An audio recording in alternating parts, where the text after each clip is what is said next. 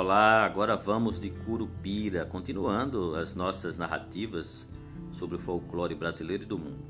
A lenda do Curupira, de origem incerta, mas conhecida em todo o Brasil, narra a história de uma criatura que guarda a floresta, além de fazer muitas travessuras, hein? De acordo com a lenda, o Curupira tem os pés virados para trás e sua existência explica o desaparecimento de caçadores. E sobre a Yara? A lenda da Yara é oriunda da região norte.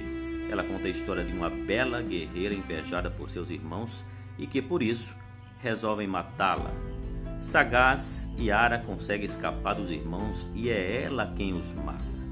Com medo do pai, Yara foge, mas ele consegue apanhá-la e lançá-la no rio. Salva pelos peixes, Yara se torna uma sereia que seduz os homens, deixando-os loucos. Boto, já ouviu falar?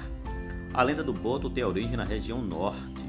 Ela explica as gestações de moças solteiras que são seduzidas por um rapaz bonito e educado. Na verdade, o Boto cor-de-rosa, que se transforma nas noites de lua cheia.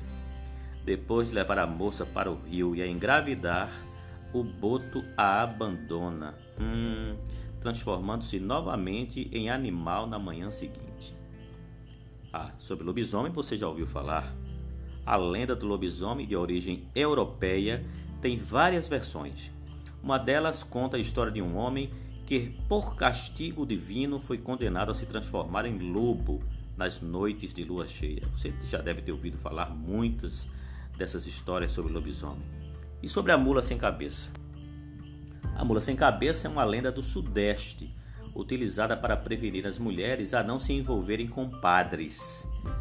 Tudo aconteceu quando uma mulher que se apaixonou por um padre é, terá sido amaldiçoada, teria sido amaldiçoada, transformando-se em uma mula com chamas de fogo no, no, lugar da cabeça. Caramba!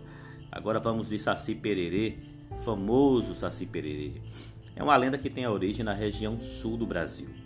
A presença dessa figura lendária, conhecida por ter uma perna só, explica o sumiço de pequenas coisas, a troca de sabores nas comidas, entre outros mistérios. Travesso, o saci esconde os dedais das costureiras, troca os recipientes do sal e do açúcar para confundir as cozinheiras e trança o rabo dos cavalos, tudo para confundir as pessoas. Boitatá, já ouviu falar? A lenda do Boitatá é uma lenda indígena que conta a história de uma grande serpente de fogo que é protetora das florestas, principalmente em caso de queimadas.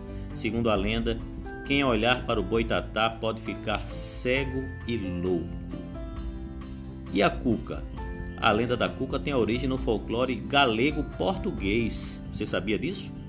E é conhecida em todo o Brasil, portanto, a cuca é de origem europeia. A cuca, uma criatura com cabeça de jacaré, é usada pelos pais para convencer as crianças a dormir, ou senão serão levadas por ela. Ixi Maria.